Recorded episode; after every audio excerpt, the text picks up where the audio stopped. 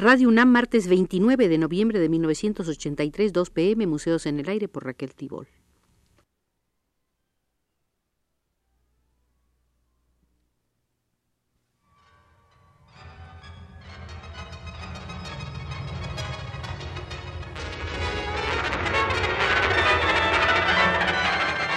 Museos en el Aire.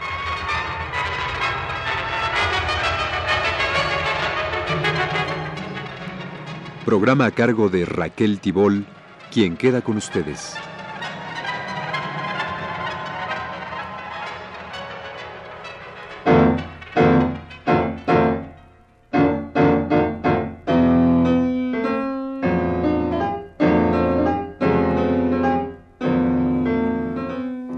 Nos encontramos una vez más, tal como lo habíamos prometido, en las salas dedicadas a la caricatura en el Museo José Clemente Orozco.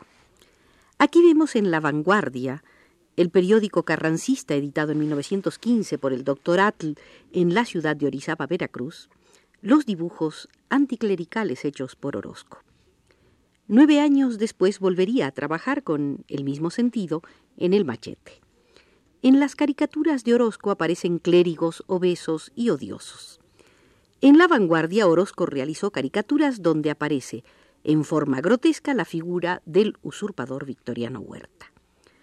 Además de las caricaturas para periódicos, realizó otras para el figón de su hermano Luis Orozco, llamada Los Monotes. Después hizo las caricaturas en el muro en el segundo piso de la Escuela Nacional Preparatoria. Pero fue en el periódico El Machete, órgano del Sindicato de Pintores y Escultores Revolucionarios, donde se aprecian una serie de caricaturas anticlericales. Ahí ganaron en filo y brillantez política. Después conocerían lo lúgubre y el humor negro. Las caricaturas de Orozco en el machete no están firmadas, como tampoco firmó las suyas Siqueiros. Javier Guerrero solía poner una X y una G en los extremos de la imagen.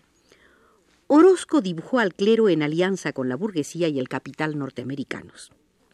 El clero aparece junto al líder sindical Luis Morones, opresor y azote de los trabajadores.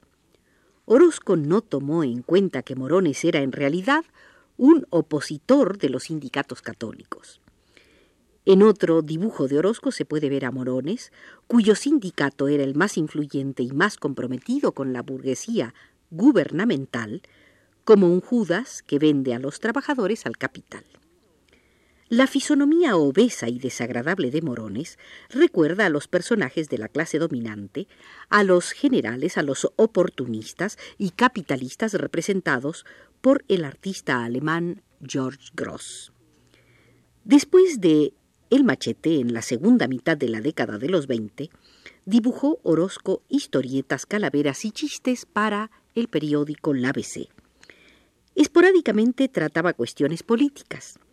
Durante su permanencia en los Estados Unidos de 1927 a 1934, Orozco se ocupó básicamente de la presunción de los nuevos ricos norteamericanos. Ya de regreso en México, en una litografía de 1935, los presentó como un grupo estereotipado de turistas de anchos hombros que observan a los miserables indígenas como animales exóticos de un extraño mundo tema de una de sus pinturas fue la gente feliz de Park Avenue. Cuando ya no hizo caricaturas para los periódicos, Orozco representó caricaturescamente a los militares tanto en sus cuadros como en sus murales. En pinturas como El demagogo, El tirano, Don Juan Tenorio, la fuerza del caricaturista no ha perdido filo. Solo se ha dado un proceso de transgresión y revaluación del poder expresivo de lo grotesco.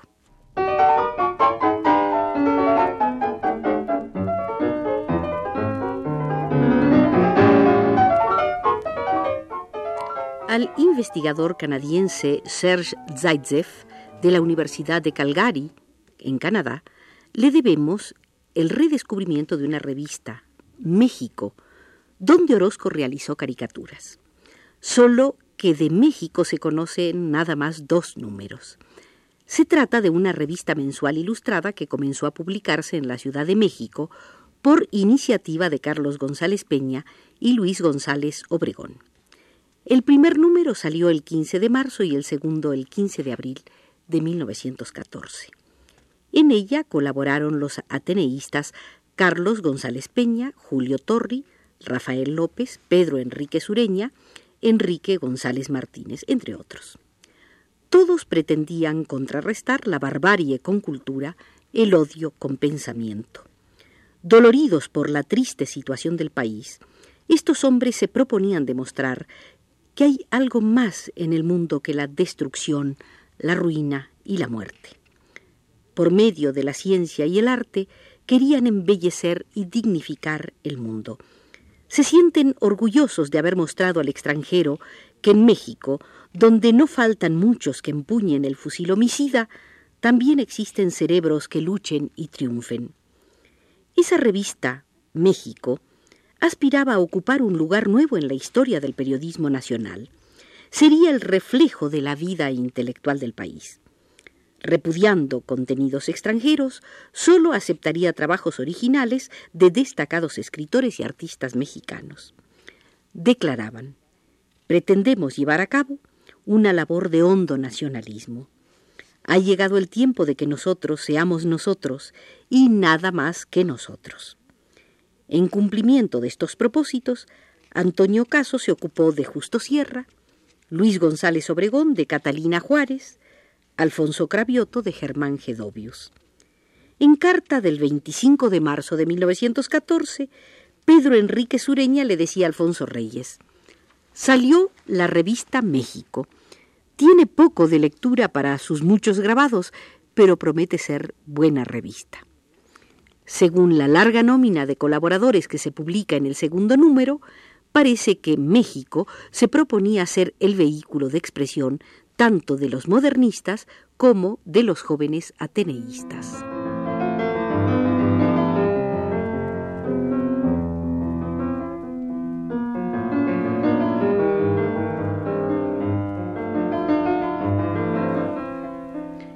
Casi todos los escritores de importancia en México iban a figurar en las columnas de la revista junto con la participación de artistas como Enciso, Gedovius, Herrán, Montenegro, De la Torre y Diego Rivera, entre otros.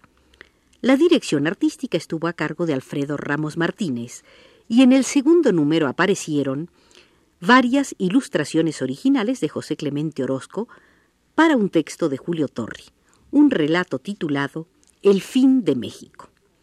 Fue redactado cuando su autor tenía 25 años de edad y su ilustrador, es decir, Orozco, 27. Estructuralmente, el fin de México está dividido en tres secciones. En la primera se establece que el narrador explica a los lectores del Times de Londres la reciente destrucción de la Ciudad de México. En la segunda se establece el motivo, una erupción del Popocatépetl que ha causado una ruina total. Hace referencia al espectáculo insólito y grandioso de la Plaza Mayor, donde el Palacio Nacional se incendiaba por el fuego del volcán, lo mismo que las torres de la catedral. El tratamiento del relato va por vías del absurdo y de la crítica. Así, en medio de la feroz destrucción, la policía se pone a encarcelar a millares de gentes para evitar el saqueo y el desorden. No solo criticaba Julio Torri la brutalidad de la policía, sino que expresó sus simpatías con el tumulto que se desató entre las masas. Los mexicanos oprimidos se liberan y se lanzan a la frenética posesión de cosas codiciadas durante largo tiempo. En medio de una gran confusión debida a la erupción del Popocatépetl, los pobres roban, los ricos se drogan con cloroformo y morfina para escapar a una muerte cruel, y los de la clase media mueren cristianamente. Julio Torri condena severamente a la Iglesia por su falta de compasión y de justicia.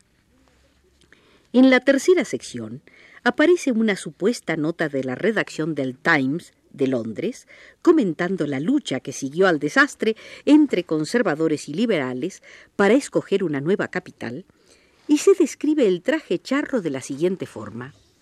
El calzado son unos guaraches, el vestido un taparrabo de terciopelo, y en la cabeza un vistoso adorno de plumas.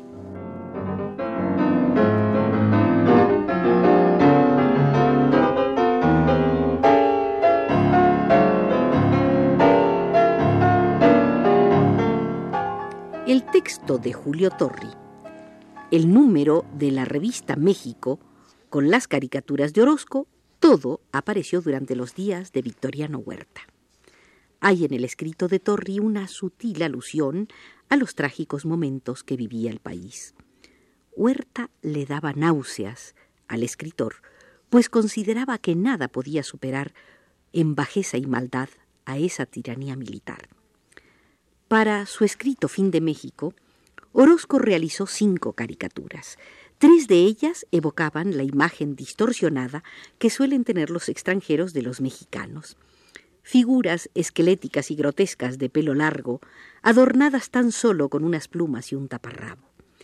En cada versión, la figura tiene en la mano una lira, un manuscrito con una pluma o una paleta con un pincel para sugerir paradójicamente la afición de este pueblo primitivo a las artes. En contraste con el estatismo y esquematismo de estas figuras que recuerdan ciertas estatuillas prehispánicas, los otros dos dibujos sorprenden por su movimiento y manejo de formas. Temáticamente, estos se relacionan con el frenesí y el libertinaje que caracterizaron las últimas horas de la vida capitalina. En una escena humorística y sarcástica a la vez, que revela la antipatía de Orozco por los ricos, se describe con firmes trazos como un individuo quien lleva sobre su propio sombrero de charro otros cuatro, obviamente robados, le arranca con evidente placer los pantalones a un señor de estómago abultado.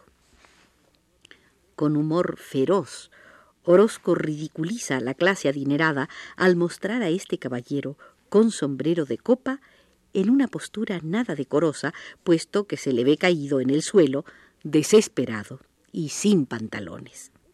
El otro dibujo que ilustra el texto de Julio Torri resulta más estilizado y menos caricaturesco, al captar el intento de huir de algunas muchachas aparentemente perseguidas por un hombre.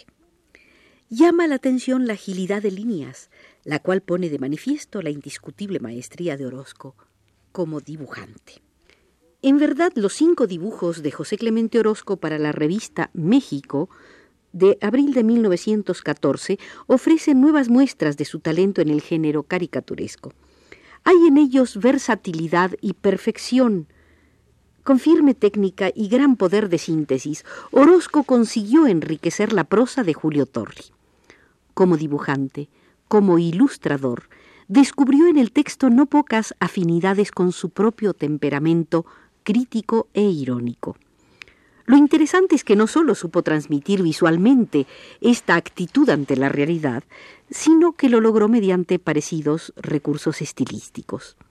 La expresión extremadamente escueta de Torri se traduce en una notable economía de elementos en Orozco. La concisión y la síntesis son virtudes estéticas que unieron a ambos artistas. La expresión verbal y la plástica colaboraron estrechamente. Esta colaboración entre José Clemente Orozco y Julio Torri demuestra que los medios de que dispone el artista pueden ser utilizados con provecho para enriquecer y completar la visión del escritor siempre y cuando haya estrechas afinidades tanto espirituales como estéticas entre ambos.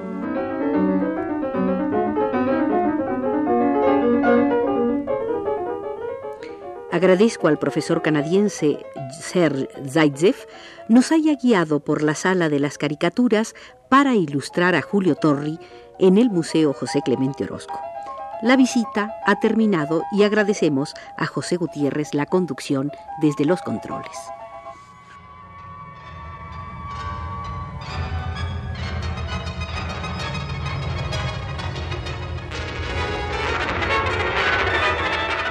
Este fue Museos en el Aire.